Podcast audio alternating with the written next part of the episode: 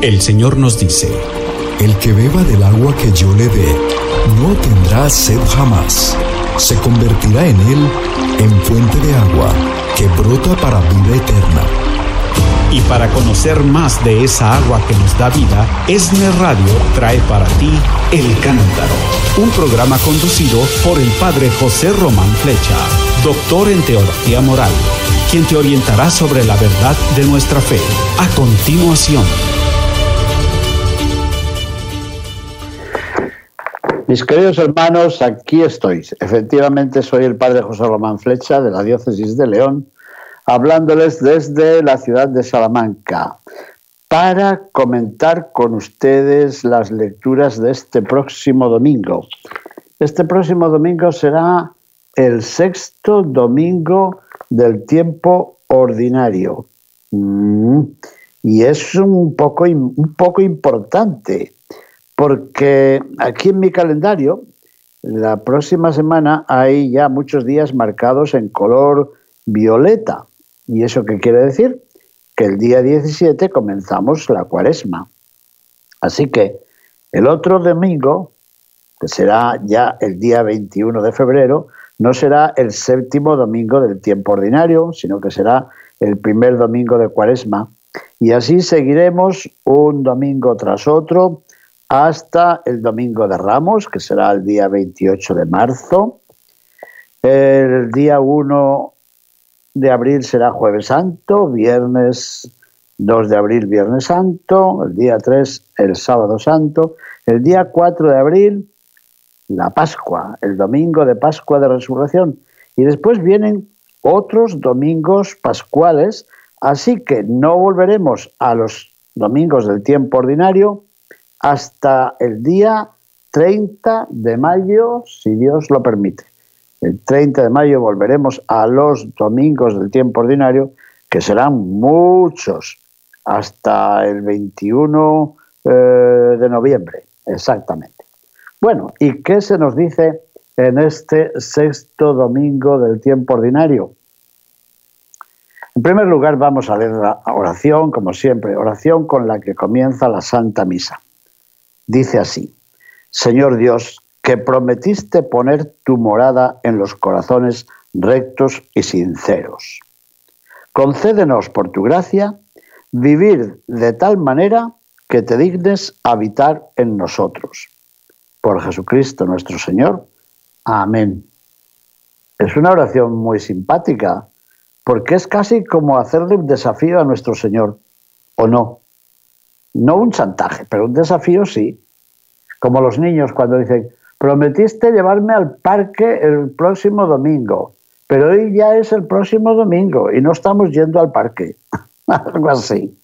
Así que este próximo domingo le vamos a hacer al Señor no un recordatorio, no un desafío, pero sí una súplica muy razonada.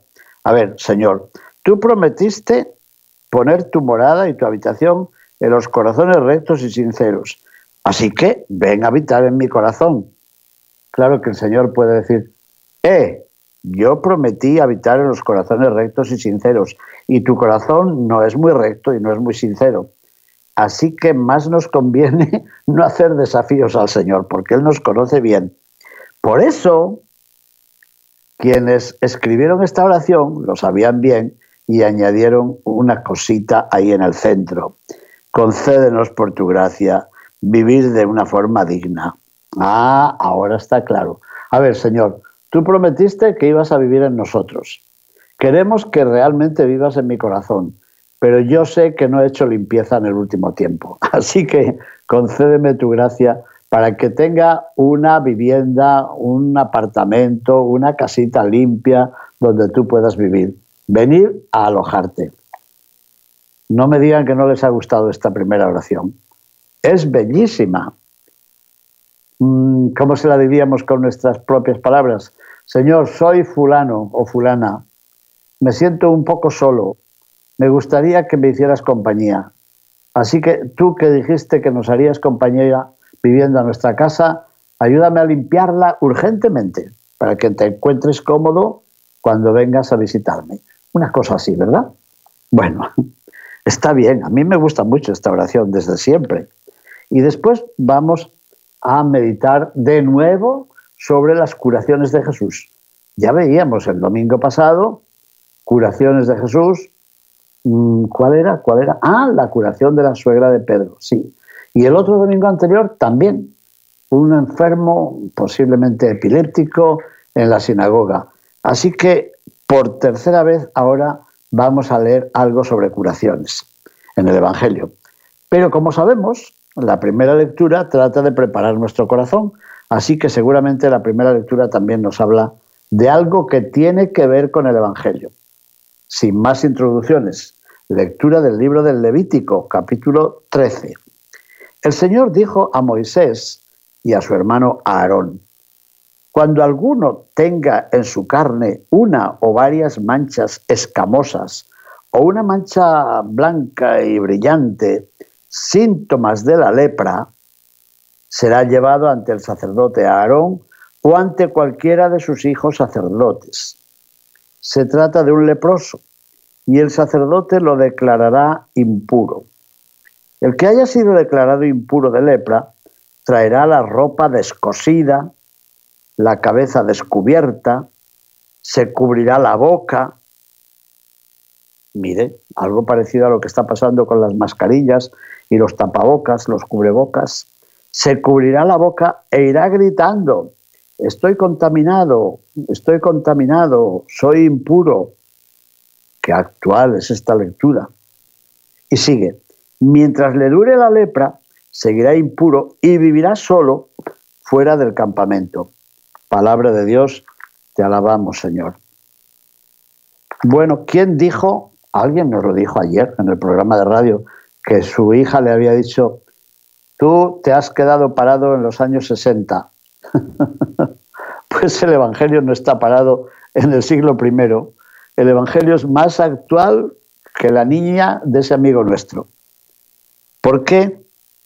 Porque vemos que las severas normas que encontramos en el libro del Levítico tratan de evitar el contagio con los leprosos. Seguramente recuerdan ustedes la película aquella de Ben Hur.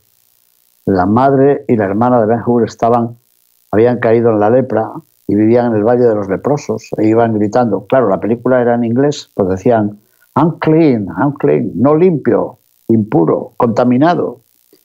Así es, eran normas muy severas. Los leprosos tenían que vivir aislados y vestir de forma que pudieran ser distinguidos desde lejos. No podían acercarse al resto de la gente.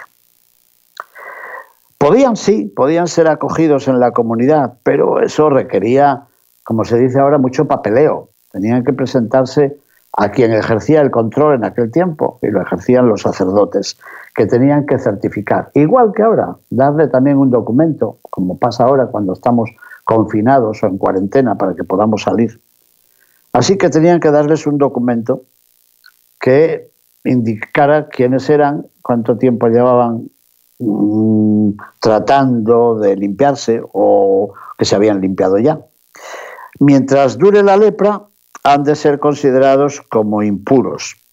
Impuros significa no limpios. Así que la soledad que se les impone no es un castigo, no, no, no, sino una forma de prevención, muy dramática, por cierto, es verdad.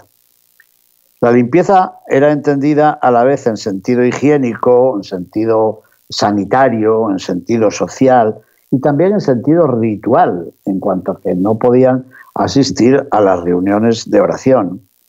De hecho, la lepra requería, como he dicho, una atención por parte del sacerdote y algo más, un rito, un rito de purificación y de limpieza, del cual se habla en el libro del Levítico en el capítulo 14, versículo 2. Bueno, todas estas observaciones nos llevan a pensar en otras formas de impureza, las de antes y las de ahora, claro. En el mundo actual, la limpieza de las personas y de los lugares es importante, de tal forma que identifica el grado de cultura de una persona, de una familia, de un grupo social, de una determinada cultura, el modo de, limpieza de las casas, de las calles también, de las plazas, de los parques, de los jardines, nos habla mucho del grado de desarrollo de las personas, de las comunidades, de los pueblos. Pero yo creo que si hemos cuidado la limpieza de los lugares, no siempre hemos cuidado la limpieza de las conciencias, ¿verdad? De tal forma que hoy hay mucha suciedad y mucha corrupción, como tantas veces subraya y apunta el Papa Francisco. Así que necesitamos una limpieza integral. Ahora hay mucho que hablar de la limpieza integral, los alimentos integrales, la gimnasia integral. Bueno, pues la limpieza integral. Limpieza del cuerpo y limpieza del espíritu, del alma. Limpieza de la casa y limpieza de los habitantes de la casa. Limpieza de las personas y limpieza de las instituciones a las que pertenecen, de las estructuras sociales.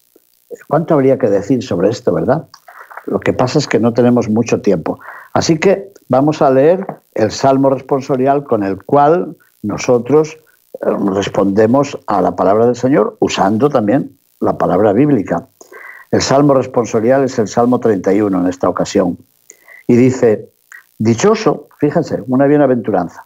Dichoso aquel que ha sido absuelto de su culpa y su pecado. Dichoso, otra bienaventuranza. Dichoso aquel en el que Dios no encuentra ni delito ni engaño. Una persona que está limpia, ¿se dan cuenta? Ante el Señor yo reconocí mi culpa y no oculté mi pecado. Te confesé, Señor, mi gran delito y tú me has perdonado.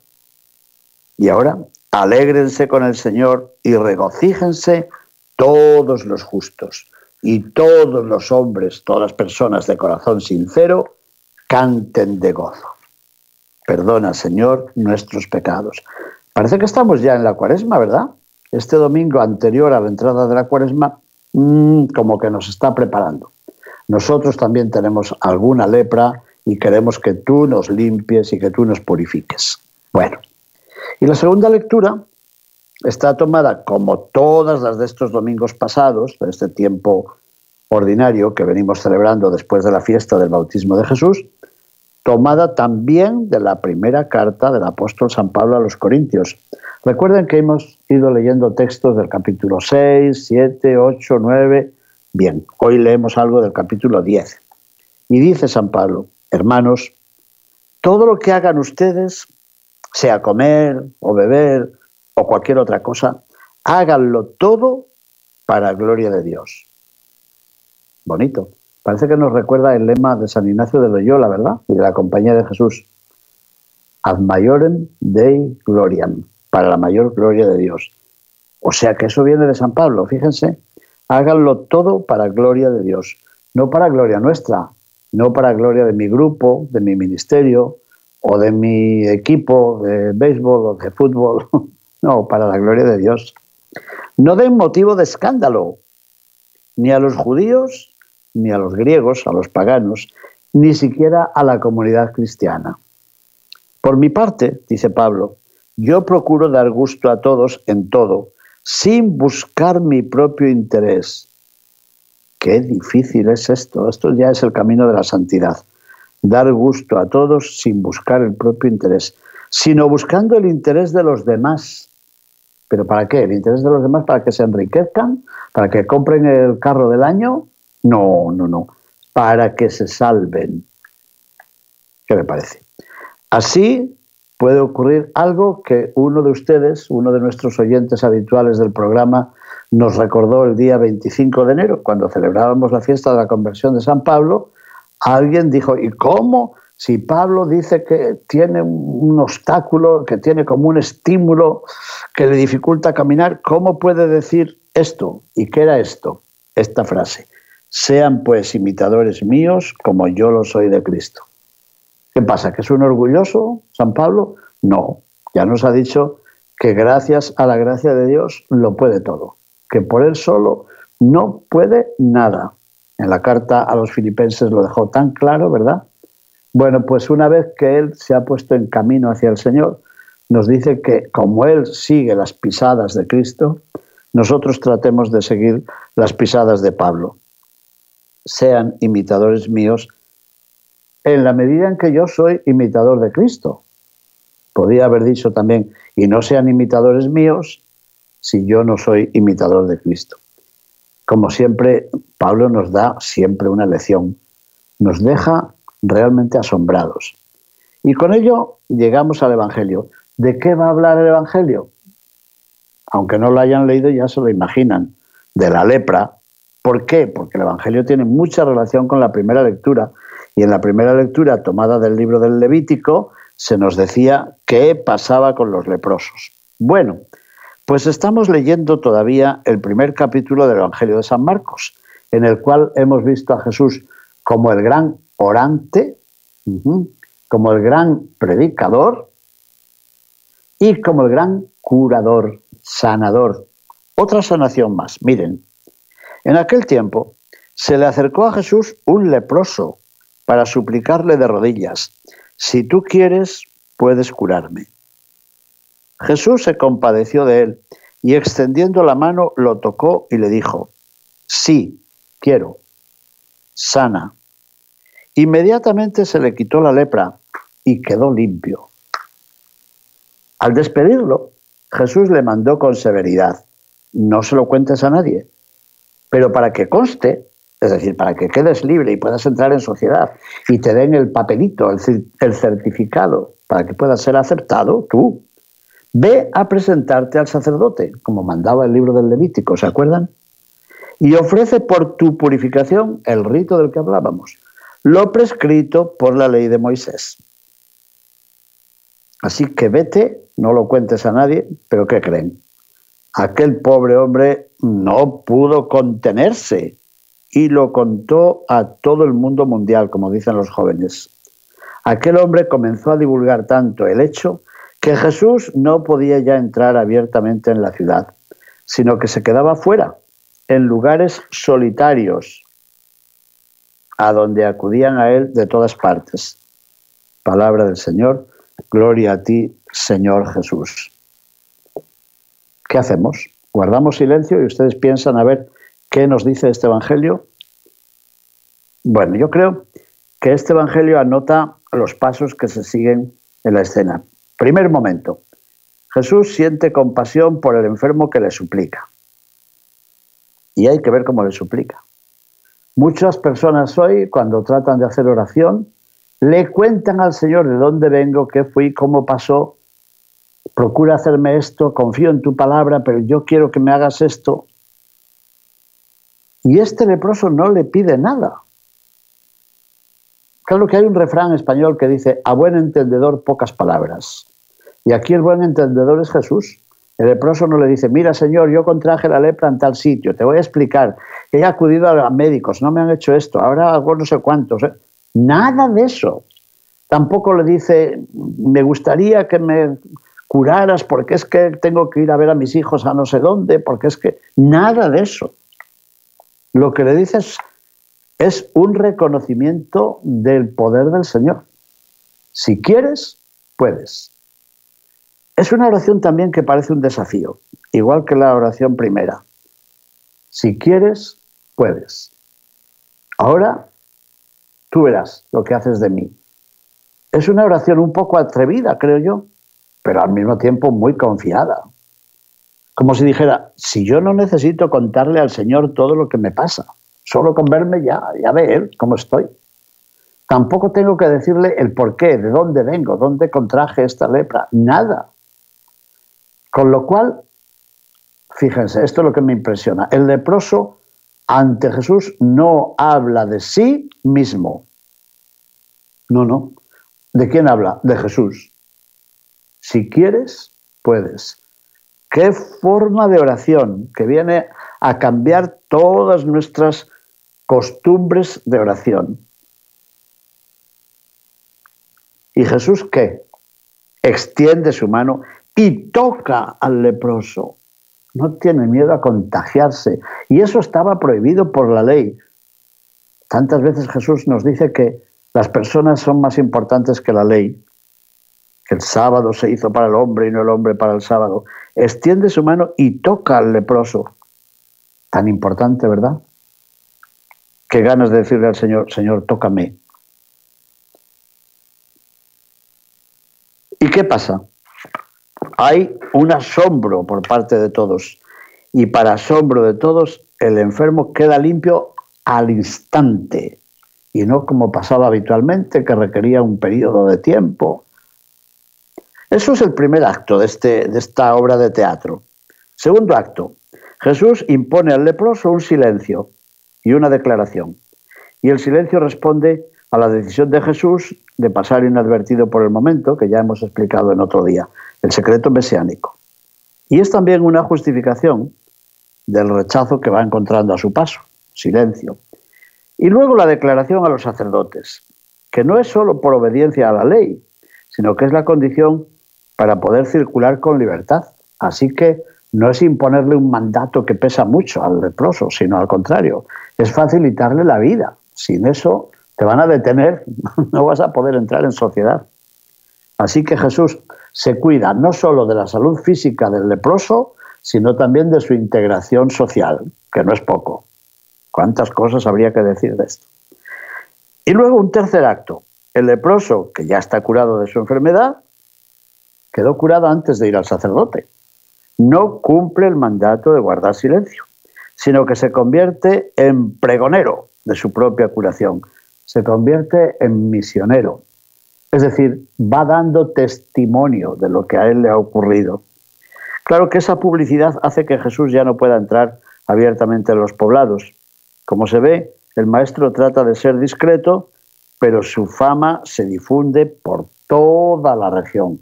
En cierto modo, eh, la enfermedad, la curación, la soledad, el abandono de este marginado se convierte de una forma misteriosa y milagrosa en medio para la evangelización. ¿Cuántas cosas? De todas formas, el Evangelio de este próximo domingo nos invita a reflexionar sobre dos frases. La primera, la del leproso. Si quieres, puedes limpiarme.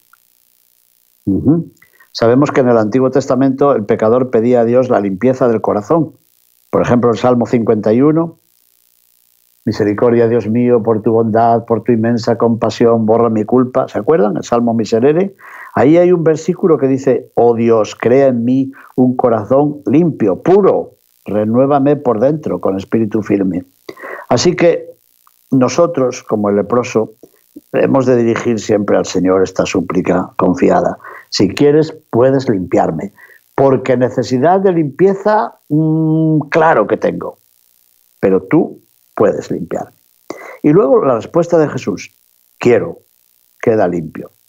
Jesús ha repetido una y otra vez que no basta limpiar los vasos, las copas, los platos, las jarras por fuera, como hacían tantas veces los judíos. No basta con eso. Se nos dice en el Evangelio de Mateo en el capítulo 23 que hay que mantener limpio el corazón, porque del corazón nacen todos los males que nos contaminan. Así que nosotros creemos que la gracia y la fuerza que vienen de Dios pueden limpiarnos del pecado y hay que pedírselo una y otra vez y no ir por el mundo presumiendo de que somos limpios, puros, incontaminados. Que no, que no, que no, que no. Pongamos la mano sobre el corazón. Todos somos un poco leprosos o mucho. Bueno, con esto se nos pasó el tiempo. Terminemos con esta oración. Señor Jesús, tú te compadeces de nuestra lepra y de nuestros vestidos rotos, de nuestros harapos, Recuérdanos tú la bienaventuranza de los limpios de corazón, porque ellos verán a Dios. Solo así podremos anunciar la verdad, solo así podremos anunciar la rectitud de la conciencia en este mundo que, como decía el profeta Isaías, al bien lo llama mal y al mal lo llama bien. Ayúdanos a vivir una limpieza no solo exterior, sino una limpieza de intenciones, de deseos, de actitudes. Mis queridos hermanos, un poco leprosos sí que somos todos, ¿verdad? Oremos unos por otros. Y oremos ante el Señor. Señor, si quieres, puedes limpiarme. Amén. Te invitamos a que nos acompañes en el próximo programa El Cántaro con el Padre José Román Flecha. Sintonízalo de lunes a viernes a partir de las 7 de la mañana.